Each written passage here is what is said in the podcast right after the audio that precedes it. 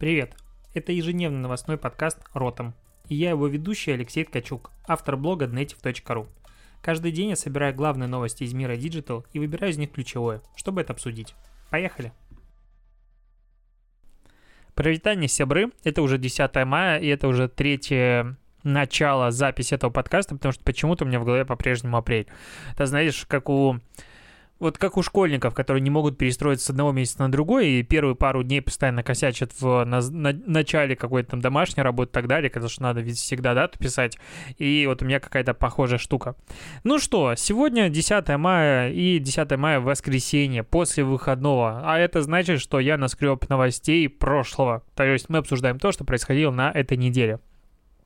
Одна из новостей вчерашнего дня, которая как бы получила небольшой охват, но стоит ее обсудить, в том, что Facebook удаляет посты со снимком Знамени Победы над Рейхстагом. Ну, то есть это один из самых, наверное, известных снимков Второй мировой войны, когда э, советский солдат поднимает красное знамя Победы над Рейхстагом. Это все сфотографировано сбоку, все безумно красиво э, и так далее. И Facebook удаляет цветные снимки. То есть э, Facebook почему-то, видимо, решил, ну то есть э, цитата, почему он удаляет, ваша публикация нарушает наши нормы сообщества в отношении опасных людей и организаций. Эти нормы призваны предотвратить нанесение вреда кому-либо в реальном мире.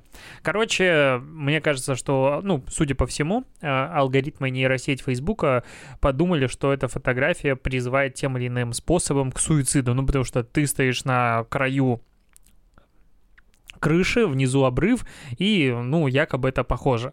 А каждый раз, когда происходит подобный кейс, всегда страшно и забавно одновременно, потому что, ну, когда удаляют какие-то известные снимки или какие-то фотографии картин а, периода Возрождения, там, где голые люди и все такое, типа за цензуру, это всегда выглядит странно. С другой стороны, нейросети учатся, и, скорее всего, это допилят, и фотографию, конечно же, удалять не будут. Просто вот получился такой сбой. Вряд ли Facebook такой сказал, блин, у, тут у России праздник, и они отмечают День Победы, ну-ка мы поднасрем. И поднасрали. Очень сомневаюсь, что есть такой глобальный заговор. С одной стороны. С другой стороны, тут же правительство э, Америки, ну, не правительство, а Белый дом, официальный аккаунт Белого дома публиковал твит и опубликовал, как он называется, в Инстаграм э, пост, в котором он э, поздравляет американцев и, и британцев с победой в Великой Отечественной войне. Ну, в, в, ну, короче, с победой над Германией, потому что Великая Отечественная война — это, в принципе, не их термин. И типа там немножечко забыли про другие страны. То есть, с одной стороны, конечно же, забыли забыли про Советский Союз, с другой стороны забыли про всех союзников, коих было, мягко говоря, немало. Ну, то есть воевал там весь мир. А, и в комментарии пришел в Инстаграм Тимати, куча российских звезд, в Твиттере тоже там безумие творится, и доказывают а, Белому дому, что они неправы, и не мешало бы добавить туда другие страны. Никакого фидбэка на этот счет нет, но людям в комментариях очень нравится спорить на этот счет. Я, кстати, нашел там статистику. Ай, не хочу говорить про эту тему. Короче, это просто вот на наших глазах, ну, не то, что переписывается история, вряд ли, вот есть у меня ощущение, что люди, которые ведут аккаунты официальные Белого дома, настолько не погружены в историю, что поздравляют с победой над э, фашистской Германией только, нацистской Германией, Германии, неправильно сказал, а только вот Британию и, и Америку. Очевидно, не понимают, но, видимо, такая политика. Это достаточно грустно. Что еще сказать? Больше тут обсуждать нечего. А, в Нигерии впервые вынесли приговор к смертной казни через Zoom. Диджитализация, ёпта. Короче, в нигерийск... нигерийском городе Лагос а, какой судья приговорил к смертной казни через повешение за убийство матери и его а, матери его работодателя. Короче, мужик убил мать того человека, кто его нанял на работу. Судебное заседание проходило полностью через Zoom, то есть там были адвокаты, генеральный прокурор, а, подключаясь во время всего этого, ну, короче, все, кто обычно есть на суде, все там были во время Zoom, и вот а, такой приговор был вынесен. Организация по защите прав человека, конечно же, посчитала этот суд э, стремлением к осуществлению правосудия, однако а, вынесение необратимого приговора приговора названо архаичным, жестким и бесчеловечным решением. А, что здесь хочется сказать? В целом, это все еще такое удивительное для нас, ну, я не про смертную казнь, мне это не сильно интересно обсуждать в данном контексте, удивительно, что цифровая реальность начинает, пока еще удивительно, а, равняться настоящей офлайновой. Ну, то есть, точнее, настоящим становится и цифровая реальность для человечества. Ну, то есть все еще у нас, допустим, в России, э, ну, когда происходят какие-то судебные не заседания, а, в общем, преследования, назовем это так, и штрафы прилетают людям за комментарии в социальных сетях, и там человека посадили за какой-нибудь твит или что-нибудь еще, а, ну, за какие-то слова большей части людей, ну, я не беру контекст, что там могут быть политические преследования и прочее, но в большей степени а, идет осуждение того, что, ну, это же человек просто твит написал, ну, человек просто написал комментарий, прочее, прочее, и что, типа, это же, ну, как бы не по-настоящему. А по сути, там часто звучат угрозы жизни и прочему, прочему за то, что вот если ты подойдешь и скажешь это человеку в офлайне, можешь загреметь и можешь получить э, какой-то срок или какой-то штраф. Я каждый раз выступаю сторонником того, что, ну, нет никакой разницы между цифровой реальностью и офлайн и офлайном. То есть, ну, мы и там, и там одинаковые люди, и там, и там говорим одни и те же слова. Соответственно, это все имеет одно и то же уровень ответственности. Я полностью поддерживаю вот такой вот э, как сказать, законодательство. И в данном случае вот как раз в Нигерии перешло приравнение, ну, приравнение, вот, то слово, короче, которое ты точно знаешь, как сказать, но я не знаю. Э, офлайна, онлайновое заседание суда, потому что, ну, по факту, ну, вот есть судьи, есть адвокаты, есть все остальные, они что-то там поговорили, есть доказательственная база, и нужно ли встречаться для, для этого обязательно на офлайне? Ну, видимо, не совсем нужно. Можно на, на удаленке решать такие э, штуки. Конечно же, хотелось бы, чтобы на старте обсуждались в зуме не настолько глобально важные вопросы, как жизнь человека, потому что, ну, вдруг там, не знаю, у кого-то связь отвалилась или что-то еще произошло. То есть вот типа мелкое воровство и прочее логичнее обсуждать в онлайне и... Ну, потому что судеб... суд содержать это прям дорого. Ну, очевидно, судебная система вся, она обходится государству в копеечку. И тут я что-то вспоминаю э, прекрасный фильм из детства «Судья Дред», где э, выносились во-первых, судьями приговоры просто сразу в данный момент. И мне кажется, потом тоже в онлайне прилетали э, приговоры от судьи, и типа тебе не надо было даже куда-то идти, вот можно было все решить очень просто так. Ну, мы находимся на таком пороговом значении перехода человечества к какой-то другой реальности, к цифровой в том числе. А, что еще нас ждет? Тут э, предсказывают всякие исследования о том, что рынок роскоши может сократиться на треть, и итоговое падение, ну, то есть в первом квартале снижение роскоши оборота, которое э, было продано на 25%, и в итоге за год может до 20, от 20 до 35% сказаться падение, и вот я показываю сейчас в YouTube э, инфографику о том, как рос рынок роскоши в принципе, очень интересно, то есть еще в 96 году весь мировой рынок роскоши составлял всего лишь 76 миллиардов долларов, а во время кризиса 2018 года ой, 2008 года, это уже было 159 миллиардов, и вот в 2019 году 281 миллиард. То есть фактически в 4 раза вырос рынок роскоши за 23 года. А сейчас он снизится, но потом вроде бы как отыграет свое падение. Что еще интересно, что в этой инфографике а, разбиты разные периоды времени по... Ну, у них есть название, и период времени с 2010 по 2014 года называется «Китайская покупательская лихорадка».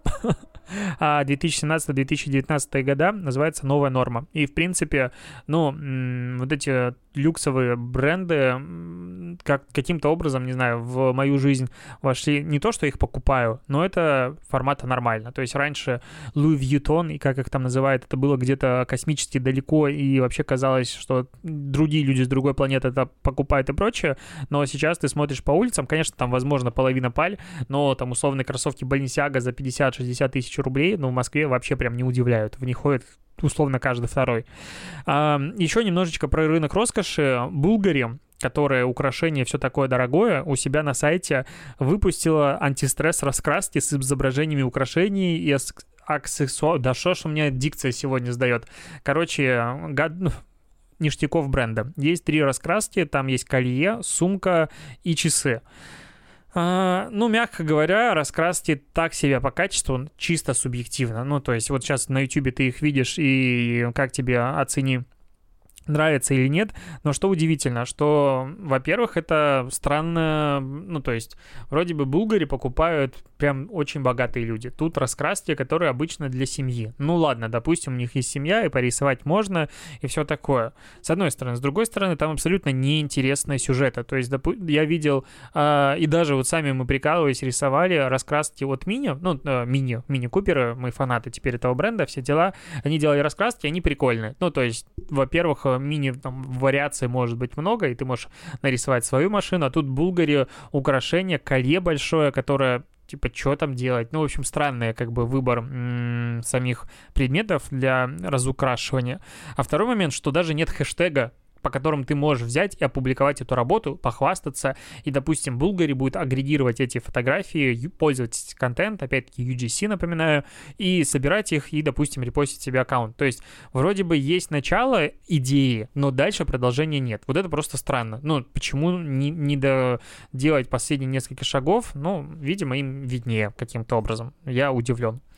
А, тут проявили компания с Prud Social выпустил отчет по поводу того, что вообще людям надо от брендов, и взяли в социальных сетях. Интересная инфографика. Опросили тысячу маркетологов и тысячу потребителей, ну, более тысячи. И у обычных потребителей спросили, как они вообще находят э, коммерческие аккаунты новые. Э, 45% ответили, что им предлагают, э, ну, предлагаются ну, аккаунты, то есть на них подписываются с помощью рекомендаций в ленте новостей или там они сами ищут это в разделе рекомендованного. 40% ответили, что им рекомендуют эти профили кто-то из семьи либо друзей. 39% что это просто бренды, которые, ну, им нравятся в обычной жизни. 35% это аккаунты инфлюенсеров, их упоминают. 34% бренды, которые он покупает офлайн. И как бы 32% из уст в уст 100, 25% по хэштегам. Рекламу тут вообще как бы не включили. Ну, то есть, по сути, инфлюенсеры можно и говорить, что это реклама, но э, как-то такое ощущение, что люди по рекламе не подписываются, судя по опросу. Но есть более интересная статистика, что э, опрошенные хотят видеть в социальных сетях от брендов. Э, о них в 57% случаев люди отвечали, что им хочется знать о новых продуктах или услугах э, брендов.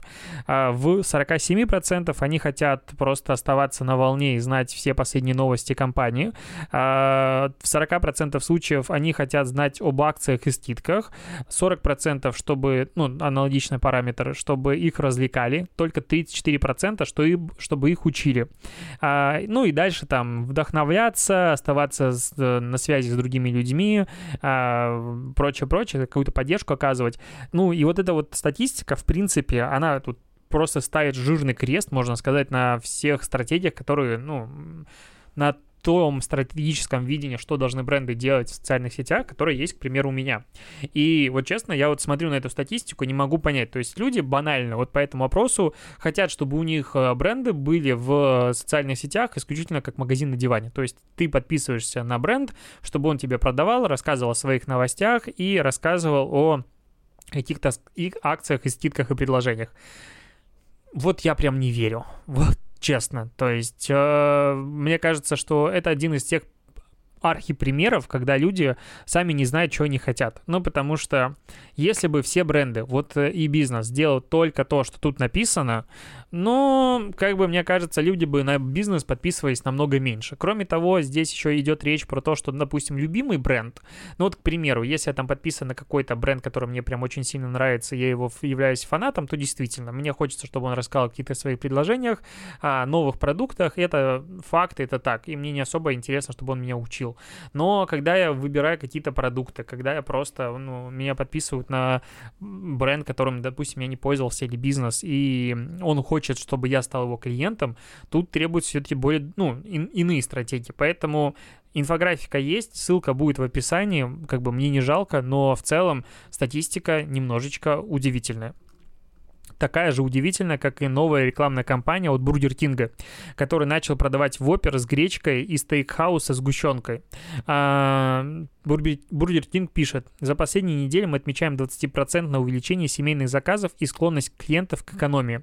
На каждый чек приходится минимум одна промо-акция или выгодный комбо-набор, поэтому мы считаем, что акция позволит нам поддержать российские семьи и тех, кто остался без работы и заработка из-за пандемии. Вот есть у меня ощущение, что если у тебя нет денег, ты не заказываешь Бургер Кинг.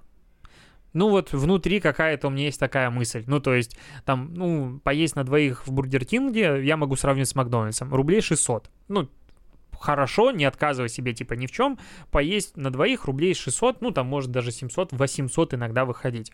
За 600-800 рублей, когда у тебя нет денег, ты можешь питаться намного дольше, чем один раз поел, и через часа три с половиной ты уже хочешь кушать, потому что на эти деньги можно купить и курочки, и все остальное и так далее. Поэтому вот эта акция выглядит как типа угар, э, ситуативный, плюс, чтобы попасть в СМИ. Ну, я прям сильно не верю вот этой пиар-службе, которая говорит такие э, серьезные вещи о том, что они вот хотят под, поддержать потребителей.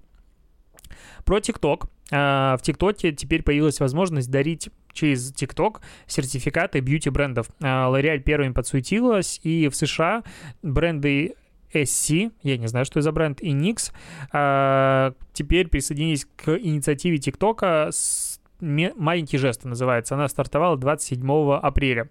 И теперь появилась возможность отправить подарочную карту а, своим контактам внутри этого сервиса на 5 долларов.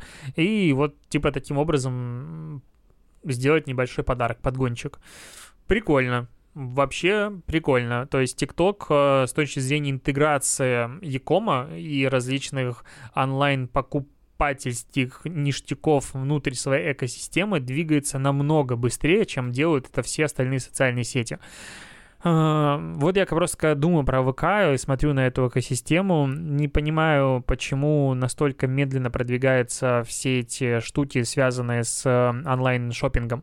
То есть, да, Инстаграм еще медленнее это делает, но когда мы говорим про, про отечественный рынок, хочется, чтобы отечественные социальные сети, а я типа напоминаю, что Патриот, развивались быстрее, чем это делают конкуренты. В данном случае, ну, последние годы ВК часто выглядит как, опять-таки, догоняющий. И просто ты смотришь на вот эти вот вот все ништяки, а потом э, я попал в группу под названием «Продавцы в ВКонтакте», какая-то такая закрытая, типа для админов э, больших брендов, и бизнеса, который продает какие-то товары в ВК достаточно давно, наверное, с год назад. И там они тестировали магазин 2.0. Вот, по-моему, до сих пор тестируется. Ну, то есть те штуки, которые они выкатили вроде бы тогда, они до сих пор еще никуда не двинулись дальше, и это очень грустно. Есть аналогичная крутая вещь, на мой взгляд, ВК, это редакционные ленты новостей с рекомендациями. Они появились а, в конце прошлого года, я про них рассказывал. Смысл в чем? Есть есть а, условная там лента под названием IT, есть другие ленты, в которые контент отбирается двумя а, отдельно, можно сказать, независимыми друг от друга алгоритмами. То есть есть нейросеть, которая подбирает туда а, контент, которому а, админы добавляют нужный тег. А потом есть количество экспертов какое-то. То есть в IT-сфере было недавно 1000 экспертов, сейчас их в районе 400, то есть люди отвалились, которые вручную оценивают и ставят, голосуют либо плюс, либо минус, либо говорят, что это вообще не, не, не тематика. А, за то, чтобы увидели этот контент а, другие люди, либо, либо нет. И вот есть крутая инициатива, то есть я ее полностью поддерживаю, считаю, что это может быть очень-очень крутой вещью, в которой появится классный контент, люди будут там сидеть, а паблики, блогеры и СМИ захотят создавать контент такого уровня, чтобы попадать в эту ленту, потому что там реально могут быть большие охваты. А, есть вот, допустим, раздел IT, который близок мне, ну, в принципе, если ты думаешь, что там есть маркетинг, нет. Типа реклама, маркетинг, никому это не интересно, есть IT. Э, в IT-отделе, разделе все ненавидят СММщиков. Ну, то есть ты заходишь в чат, и там прям брызгают слюной. Я даже не знаю, что это за люди. То есть вроде бы как чат должен быть без флуда, в итоге там каждый второй пишет по одному слову в сообщение, и читать чат вообще невозможно. То есть я сначала пытался как-то участвовать в коммуникации, чтобы набрать материал для статьи, потом я забил и просто пролистываю каждый день тысячу сообщений, формата дочитать до конца, то есть абсолютно немодерируемое, убогое сообщество. А, администрация появляется в чате примерно никогда, точно так же, как и в группе. А, даже вот я хочу зайти специально по ходу дела, пока записываю подкаст, в группу экспертов ВКонтакте. А, так, я сейчас быстренько закрытая группа. Последнее сообщение. Да, 27 ноября это закрепленное. 20 февраля. 20 февраля было обещано о том, что сейчас скоро все изменится. У нас тестируется какая-то новая штука. И в начале, точнее в конце еще 2019 года всем экспертам обещали, что будет какой-то магазин с мерчом, будет много чего еще, будет развиваться все это сообщество. Никаких обновлений больше нет. Сейчас, напоминаю, 10 мая. А, да, 10 мая с 20 февраля никаких новостей для сообщества людей, которые по своей инициативе инициативе занимаются вот этим. То есть с точки зрения комьюнити-менеджмента, ну, полный провал. Максимально полный провал, когда люди приходят в твою экосистему, говорят, мы готовы тебе помогать делать интересный контент, делать твою ленту, на которую ты зарабатываешь, а, классная, и причем мы как бы за это ничего не требуем, ачивки, ну окей. И типа на этих людей забивают. А, при этом есть, допустим, такая штука, что любые обновления других соцсетей, сервисов, чего угодно, я просто это вижу регулярно, оно дизлайкается безумно. Ну, то есть это считается SMM, и вот SMM нельзя, потому что причина дебильная, кстати, оправдание у администрации, якобы очень мало экспертов, которые что-то понимают в SMM, поэтому очень много недостоверной информации, давайте все дизлайкать. То есть нанять, набрать людей, которые понимают, нельзя. Я как бы согласен, что в IT а, не нужны кейсы по таргетированной рекламе, но при этом, а, допустим, новости об обновлениях того же Инстаграм, Фейсбука и других соцсетей, площадок, даже Ютуба, они просто не находят там никакого отклика. Зато обновления любые ВК лайкаются прям во все щели. И я на это смотрю и очень грущу. То есть э, каждый раз я хочу как-то быть патриотом, хвалить площадку, но вот такие мелочи, они очень сильно расстраивают. А, еще тут на составе наткнулся на неделе на новость, что «Измени создание, сознание» — это продюсерское агентство э, и какой-то организатор одноименной конференции крупнейшей новогодней digital елки запустили серию интервью под названием «Измени сознание 69». Типа они берут и делают в прямом эфире шоу целое, в котором берут интервью у предпринимателей как бы очень новый уникальный формат, который никогда на рынке не присутствовал, но окей, я специально зашел, посмотрел, и эти чуваки, ну, что говорить об экспертности просто, а, они запускают в прямом эфире интервью на YouTube, и никуда его не выкладывают, то есть оно остается на YouTube на мой взгляд, это максимально тупо. Ну, то есть, тупее вещи, может быть, делать интервью в сторис. Ну, Это сложный контент, над которым они долго работают, договариваются заранее. И такие, нам плевать, пускай он не будет жить долго, мы его не будем даже публиковать на YouTube, пускай вы будете проводить его изначально в Фейсбуке. Окей, это возможен тест, но дайте контенту жизнь, дайте контенту дополнительное время на то, чтобы он существовал, и люди на него натыкались.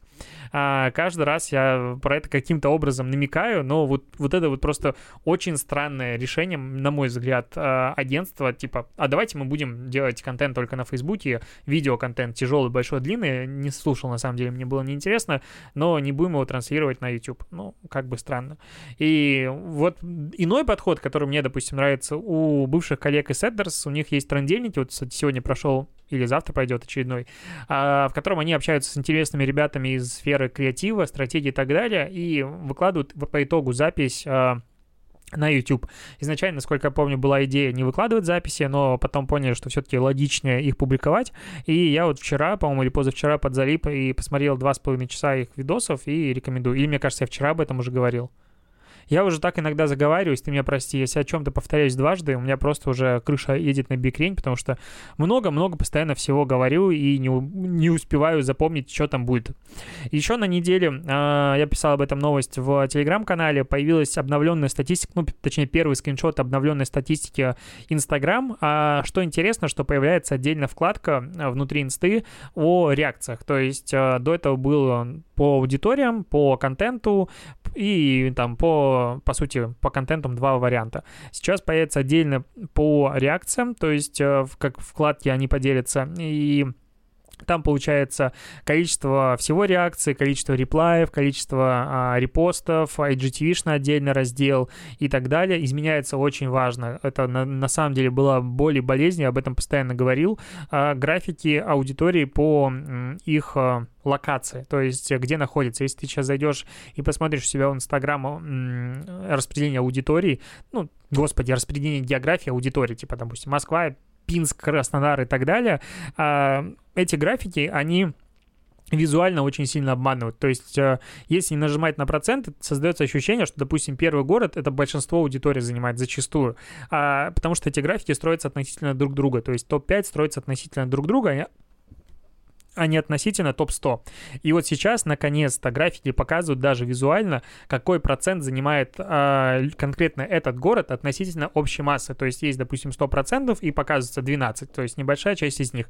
Обманывать э, станет сложнее. Я рад, что развивается статистика и очень надеюсь, что в ближайшее время все-таки опишка раздуплится и начнет отдавать репосты в, допустим, тот же Live Dune, который я нежно люблю, потому что вот типа реакции там лайки, сохранение мнения и комментарии есть, а репостов нет.